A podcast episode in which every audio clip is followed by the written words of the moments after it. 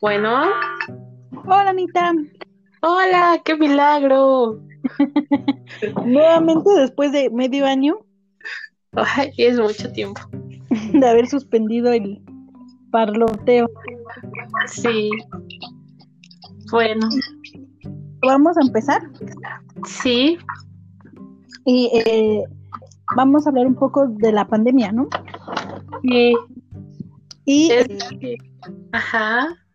De la situación, bueno, y de lo que nos ha pasado en este medio año que no hemos podido hacer otro episodio aquí para Parloteos en sentido.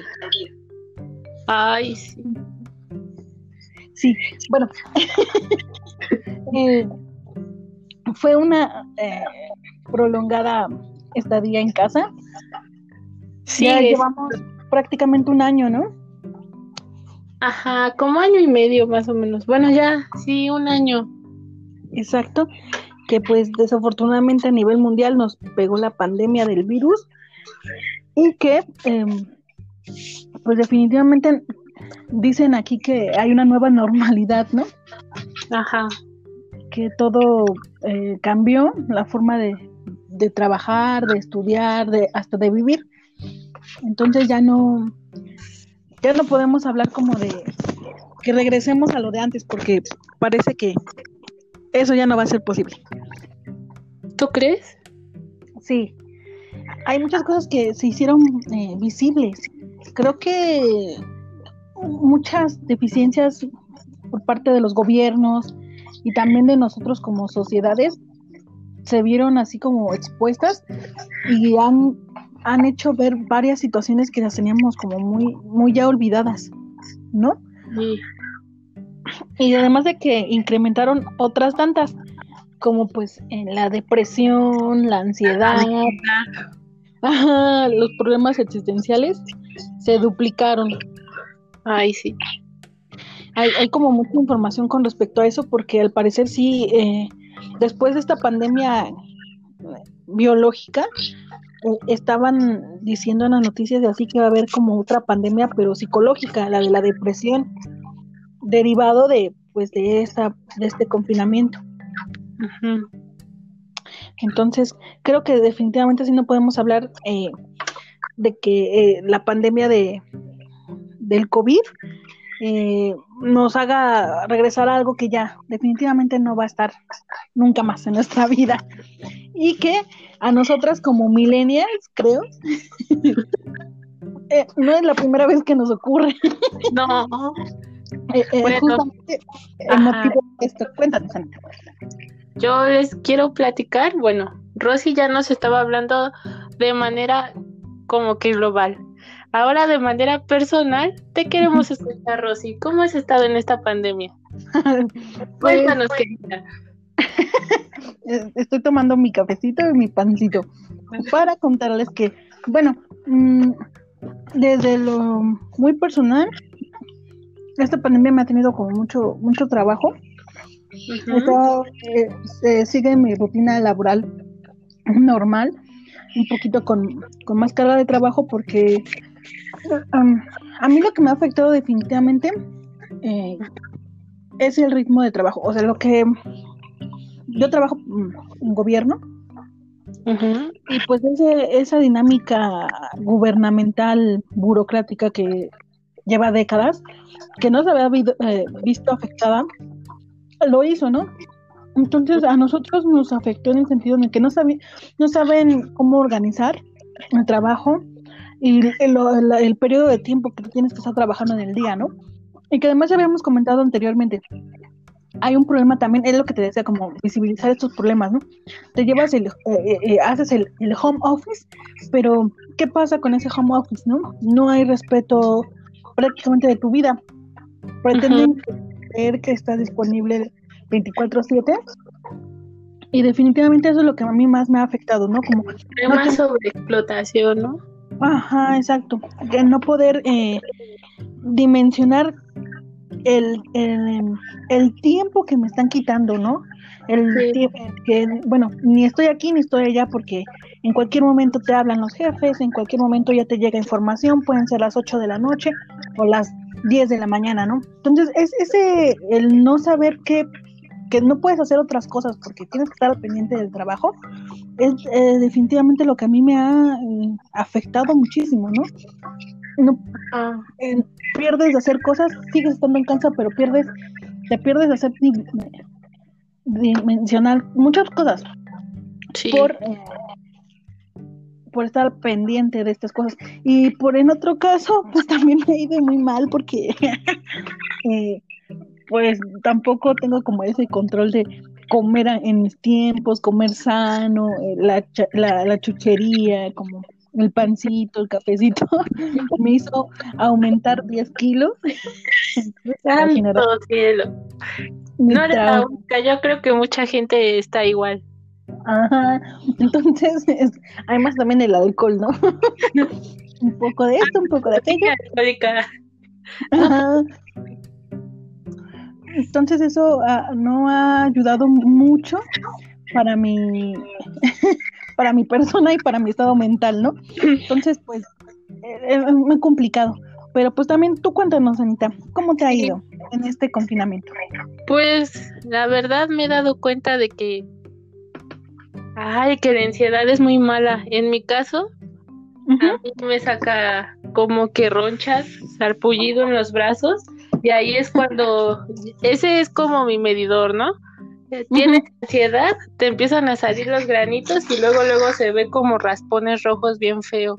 Entonces, pues sí, ahí veo que sí se ha incrementado mi ansiedad en esta pandemia, a pesar de que lamentablemente yo iba a entrar a trabajar justamente semanas antes de la pandemia, llegó la pandemia y ya no entré a trabajar. Entonces, pues lo único que digo, no, pues voy a aprovechar el tiempo, según yo, pero es ese mismo, no sé si sea presión, pero de hacer las cosas, siento que Rosy ya no está. Rosy. Aquí estoy. es que silencié el micrófono para prestarte más atención. bueno, sigue comiendo, ya cuando te Bueno, entonces yo siento que cuando pensabas que tenías más tiempo para hacer las cosas, te das cuenta que el tiempo no te alcanza para nada como para leer libros y todo lo vas postergando, postergando, postergando, porque sientes esa presión de la pandemia, quieras o no. Y siento que entonces me vi a la necesidad de autoemplearme en trabajos online, ayudar a, ayudar a maestros en sus plataformas y todo. Pues la verdad me ha ido bien, pero es como dices, los tiempos han cambiado y yo veo un poco lamentable la educación en México y más para los maestros. Los maestros nunca les, bueno, les daban cursitos de computadora antes, pero la verdad nunca les enseñaron bien y creo que ahí fue como que su principal error, ¿no? Y presión por parte de ellos porque se enfrentaron a cosas que ni ellos mismos sabían ocupar, que fue las plataformas y redes sociales. Entonces sí siento que pues esa parte sí fue muy difícil para, para el docente, porque pues la mayoría de los profesores que hay son como un rango de edad entre 40 y 50 años y la verdad nunca se habían preocupado por por, bueno, es que no es que no se hayan preocupado, pero nunca se habían visto la necesidad de ocupar esas herramientas. Y pues... Y de actualizarse, ¿no? Ah, ese fue el problema. O sea, no, no actualizarse en sus estudios, sino en ese tema de del internet y de, pues ya la era digital. Como tú nos habías dicho antes, me acuerdo del TIC, no, sí, me hablabas de las TICs y yo me quedaba así de... Así es. Pues que, ¿no? Y ya cuando te das cuenta, pues era, era elemental aprender sobre ese tema y más esa parte de los profesores. Pero pues yo lo que me he dado cuenta es que pues los chicos sí, no sé si, bueno, a los estudiantes, en este caso yo estoy auxiliando a nivel preparatoria y pues sí es como ver a los muchachos muy apáticos y todo. O sea, sé que están en la pandemia y todo, pero pues no le echan muchas ganitas que digamos. Entonces ahí es cuando los profesores se frustran. Exacto. Hasta ahí mi reporte. Muy bien, pues eh, el motivo de este primer eh, episodio de nuestra segunda temporada de Parloteo es poder eh, es poder involucrarlos un poco más como en este primer episodio como en nuestro en nuestra vida en lo que nos pasó en estos meses que desafortunadamente no pudimos platicar con ustedes de los temas que queríamos y que hoy tenemos guardados, ya tenemos una lista. Ajá. próximamente vamos a estar subiendo nuevamente como lo habíamos hecho anteriormente, todos los viernes por la noche. Y bueno, eh, eh, estos 10 minutos que nos restan, Ann y yo vamos a recordarles de una pandemia que también nos, nos tocó como millennials, que fue durante el 2008, 2009, 2010, por ahí. 2009. 2009, iba, yo iba en el CCH, en la preparatoria. Sí, yo también. Y eh, fue la del A, A1H1. Ajá, H1N1. H1N1, exacto, la de la influenza. Ajá. Esta pandemia eh, inició aquí en México. Sí. Y ya luego se, eh, eh, se extendió a varios países, pero América. desafortunadamente, sí, desafortunadamente nos llegó aquí a, inició aquí en México y que por eso como que no se me hizo tan alejado eso de ver a la gente en el metro con mascarillas, con el cubrebocas, con, con los gogles, ¿no? Porque ya lo habíamos vivido. Me acuerdo que esa primera vez que pasó, en nuestra vida, pues yo para la preparatoria y los días con cubrebocas y sí, espantado. ya este, este del, del SARS-CoV no, no me afectó tanto, no me impactó tanto porque lo habíamos vivido en ese momento. En ese momento sí me, sí me impactó, pero bueno, pues se prolongó tanto, eso ya me espanta más, ¿no? esa primera eh, pandemia que vivimos nosotros, eh, fue también muy fuerte, ¿no? ¿Tú qué recuerdas de ella? Mira, yo también estaba en la, en la preparatoria y hay, bueno, hay que recalcar que las dos fuimos en UNAM.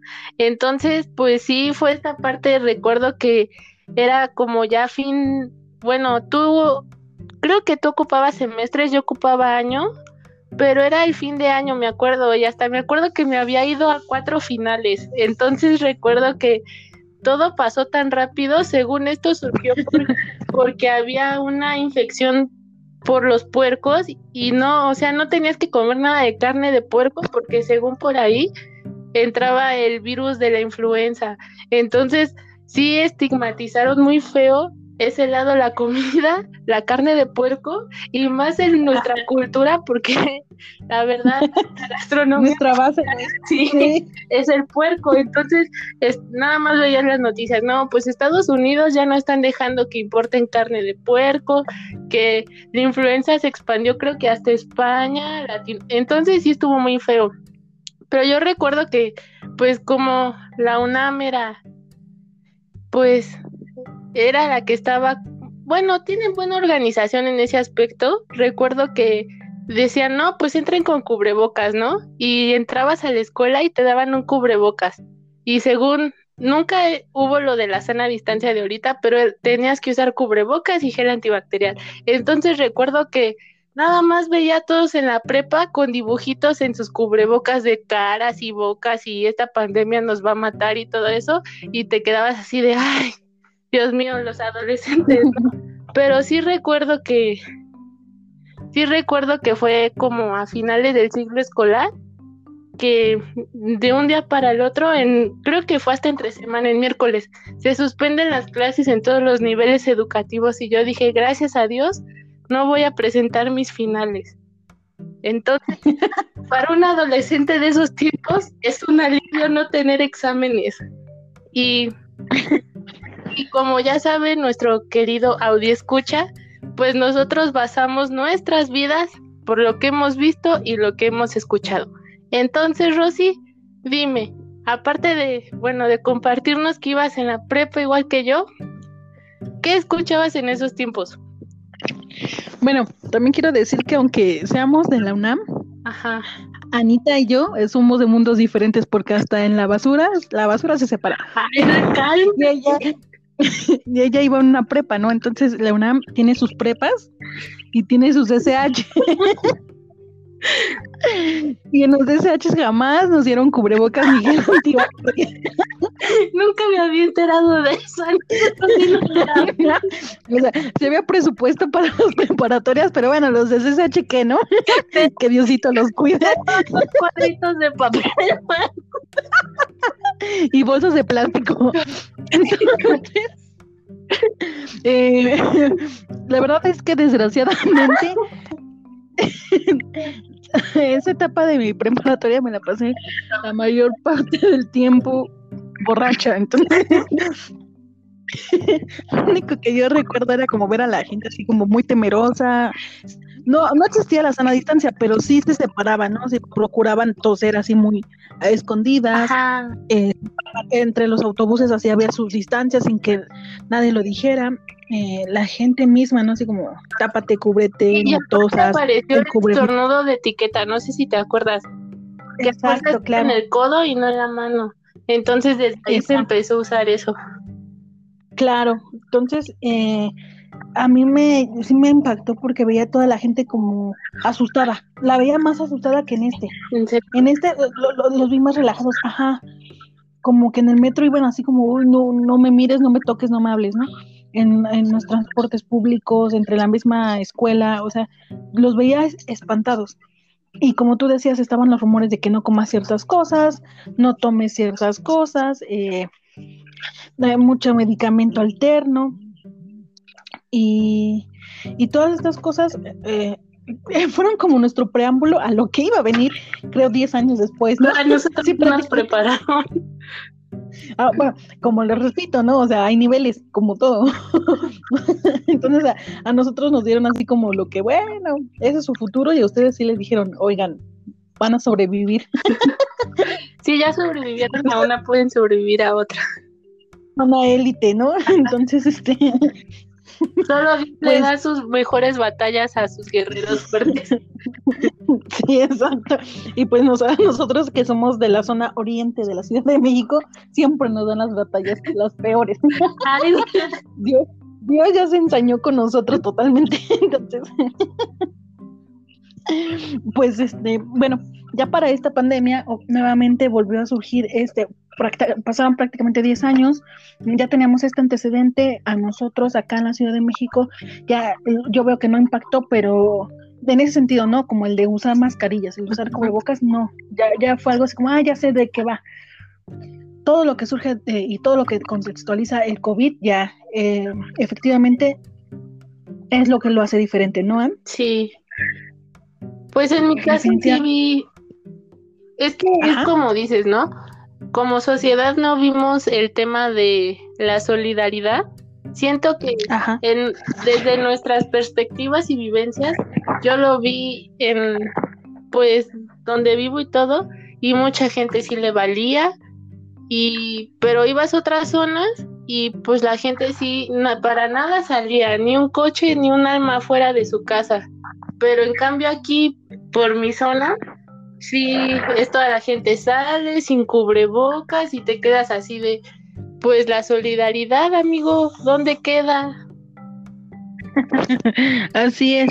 Y entonces, bueno, eh, quisiéramos un poquito como eh, ahondar en todas las cosas que esta pandemia definitivamente ha cambiado en lo económico, en lo académico, en lo laboral, en, hasta en, los, en la salud, ¿no? Pero eh, para eso tenemos otros otros episodios. También queremos hablar un poquito como de música, nuevamente retomar los temas que pues nos parecen muy interesantes, de, mucho de películas. ¿Y por qué estos temas? Porque son los que nos gustan a nosotras, ¿no? Tal vez si nos gustaran otras cosas, pues escucharían otras cosas, pero esto es lo que a nosotras nos gusta y que vamos a seguir retomando para este eh, esta segunda temporada y que pues no sé si quieras eh, ya concluirán para no pasar de los tiempos y, pues ir respetando eh, tanto a la audiencia como para nosotras los tiempos que nos determinamos esta vez, ¿no? Sí, eran 25, 30. eh, entre 20 y 30 Bueno, tenemos 10 minutos, prosigamos.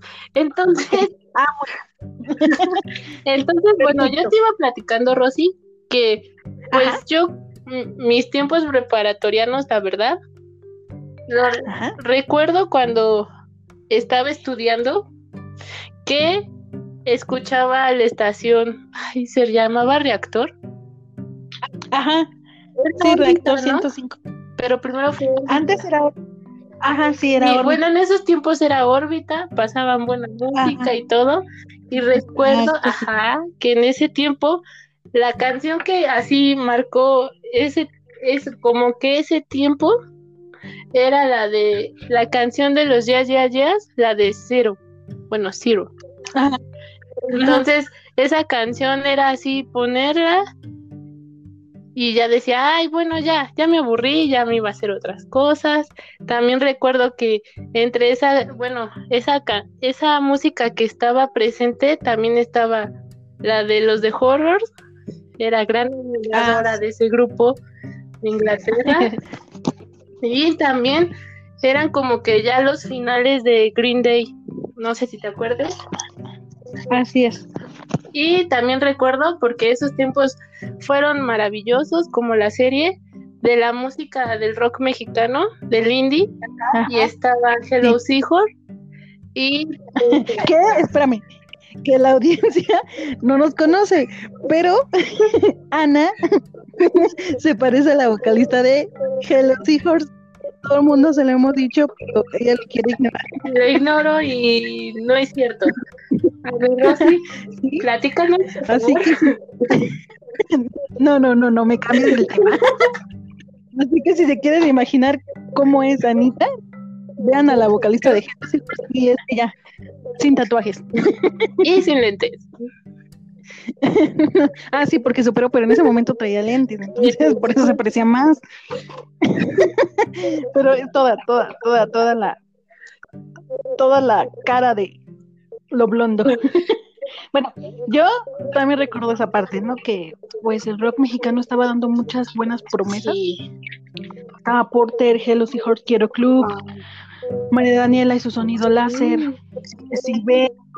Sí, yepa, yepa.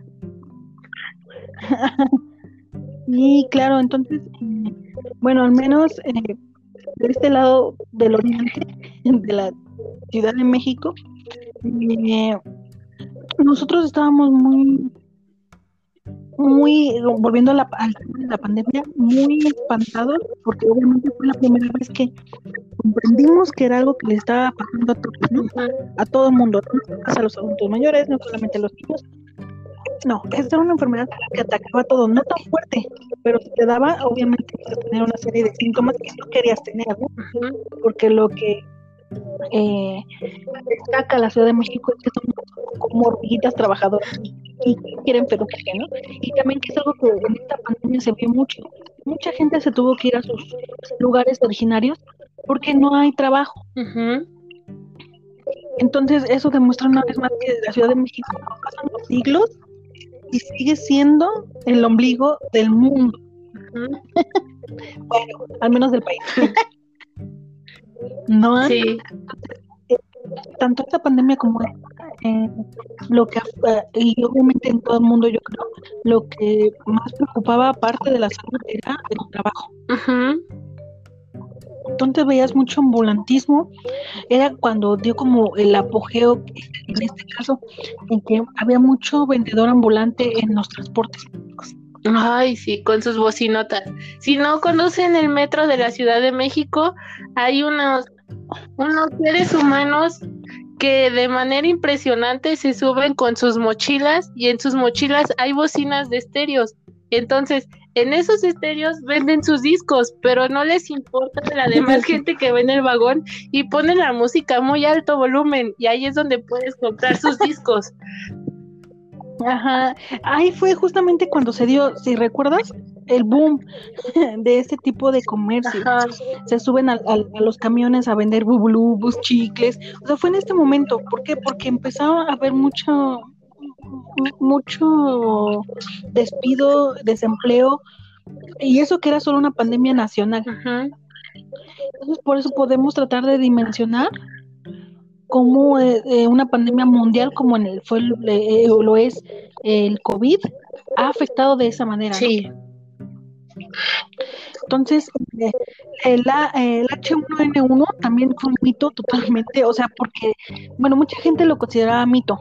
Nuevamente repito, más, más al exterior, más a las periferias del país. No sé si escuchaste que aparte estaba como que la conspiración de que todo era como idea del gobierno con, junto con Estados Unidos, porque en ese tiempo llegó Barack Obama a Toluca y le dieron su choricito y decían que decían que esa esa pandemia nunca existió, que no les daba, que porque según el, bueno, cuando moría la gente le ponían que fue de ay, ¿cómo se llama?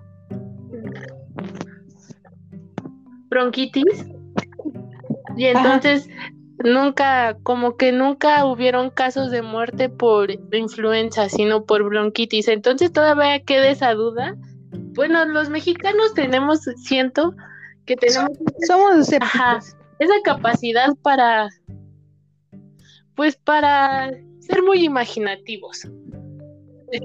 Así es. Si no, pregúntanos ahorita del COVID y de las vacunas.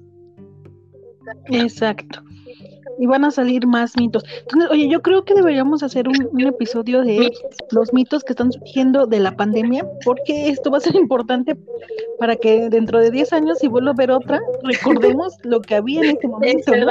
Y ese, ese capítulo va a estar como auspiciado por Patti Navidad, que nos en, en esta pandemia nos ha dado tantos tips de mitos que no se deben de hacer.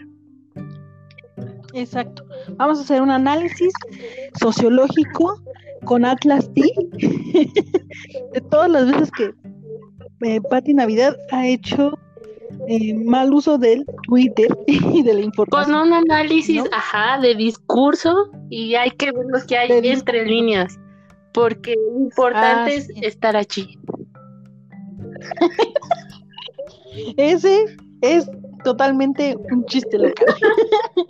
bueno, bueno, ahora vamos a, lo que veíamos. Bueno, ya, ya creo que este, este episodio, la segunda parte, va a ser el otro, de otra semana.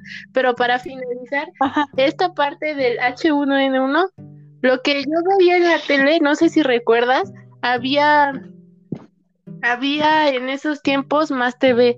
Quien no conoce Más TV era era un, servicio? de cable que era de Telcel, no, de Telmex, pero valía baratísimo y podías conectar todas tus televisiones y la verdad había muy buena programación.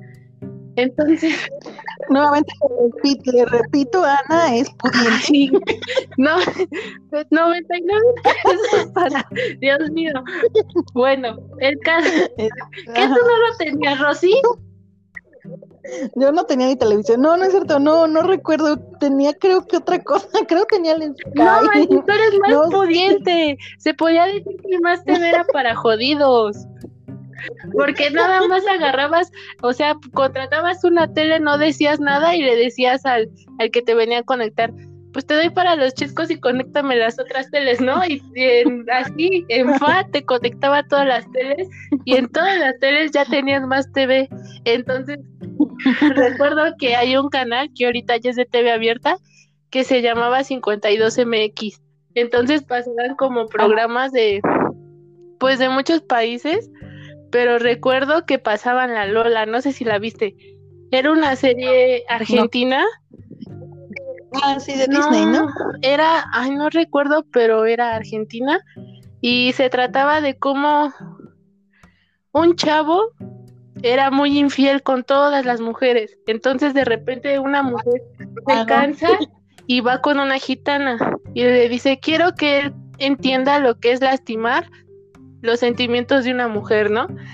Y sabes que se convierte en mujer.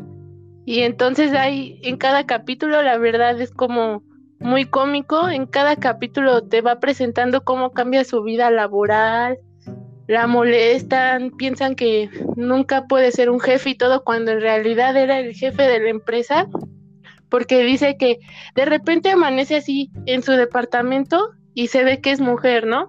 Y todos se quedan, ¿quién eres? Y dice, pues soy su primo, ¿no? Y yo, yo estudié lo mismo y todo y él me dejó a cargo. Ya de repente tenía una buena amiga que después vemos que en realidad la amiga quería con él, pero como era un mujeriego, la amiga se, se va dando cuenta como que le cambiaron el cuerpo al amigo y que el amigo está ahí y ya está viendo todo lo, por todo lo que tiene que pasar una mujer, ¿no?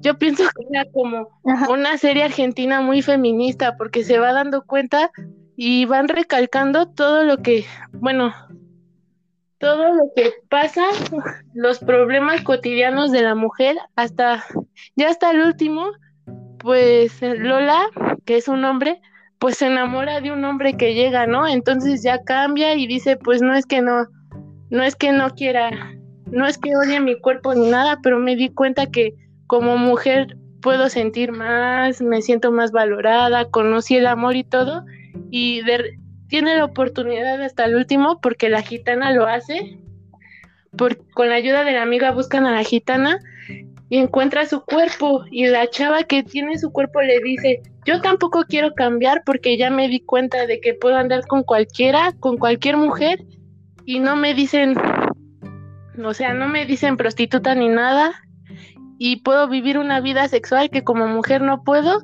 y, cuando soy un hombre me lo aplaude, ¿no? Y ella dice, no, pues yo la verdad conocí el amor y todo y yo también me quedo con este cuerpo y ahí termina la Lola. Entonces, se me hace una serie muy interesante por si la quieren ver y es muy buena y es lo que recuerdo que veía en esos tiempos la Lola. yo, yo escuchaba mucho radio, eh, eh, justamente Reactor, Órbita. Me gustaba eh, mucho también ver puros videos musicales. VH1 me gustaba. Yo no tenía ese canal y me llamas la pudiente. Entonces, a mí, a mí me, gusta mucho la música. Entonces, eh, casi no, no veía series ni películas ni nada. Eh, la música era la que más me gustaba ver. Y que además te digo, como iba en el CCH en la tarde, solo tenía un periodo pequeño de tiempo en la mañana. Me levantaba, desayunaba y ya me iba a la escuela. Yo iba en la tarde, pero pues sí veía la Lola. Dios mío, ¿qué está pasando? Es que todo el tiempo reprobaba, entonces llegaba desde la una de la tarde a la escuela para recursar materias. Mm. Entonces me iba a mi casa como a las once y media, pues solamente me levantaba así, desayunaba, me bañaba, desayunaba y ya me iba. Ya llegaba bien tarde a mi casa, como a las diez. Entonces sí, no me daba mucho tiempo como de ver algo, ¿no? Y además de que no me gustaba, estaba, estaba loquita. Yo voy, yo la bajo yo la bajo. Yo la bajo. No, yo la bajo. Yo la bajo. Ay, mamá, yo la bajo. Ya, ahora sí, entonces platícanos. ¿Qué vas a bajar? ¿La ropa? Eh, entonces, platícanos, ya que no veías televisión, ¿qué video te gustaba? ah, los videos ¿Y tú qué bajas? ¿Qué bajas? y no nos quieres contar qué quieres bajar tus calzones. No. Vamos, a dar por terminado el día de hoy parloteo sin sentido. ¿Por qué tengo que bajar la ropa? porque tiene que bajar la ropa, además porque ya pasaron los 30 minutos y hay que ser Precisas, Ana. Concisas. por favor. Bueno. Ajá, y concisas. ¿Por qué? Para que nos acostumbremos. Esto es un ejercicio de acostumbrar. Muy bien. Entonces, les agradecemos mucho de habernos escuchado. Nuevamente les, les repetimos, esta es la segunda temporada. Anne y yo nos queremos mucho, muchas gracias. Hemos visto cómo va aumentando la audiencia y nos gusta. Muchas gracias, por favor. ¿Cuántos Solo hay siete personas que me escuchan y la mayoría tienen más de 60 años. Agradezco a esas personas de 60 años que se toman el tiempo en escucharnos. Gracias. Además, eh, yo tengo una amiga que quiero mucho, que se llama Diana, y que ella todo el tiempo nos está oyendo y siempre me dice, ya escuché este episodio, ya escuché. Te queremos, Diana. Dianita. Yo quiero dedicar esto a mi hermana, mi hermana me escucha. Hermanita. Gracias, hermana de Anita. Gracias por oírnos, por favor, síguenos oyendo. y nos vemos el siguiente viernes a las 10 de la noche. Bueno, que, para que nos. Sí. ¿No? Muy bien, muchas gracias, Ana. Nos vemos el siguiente viernes. Bye. Bye.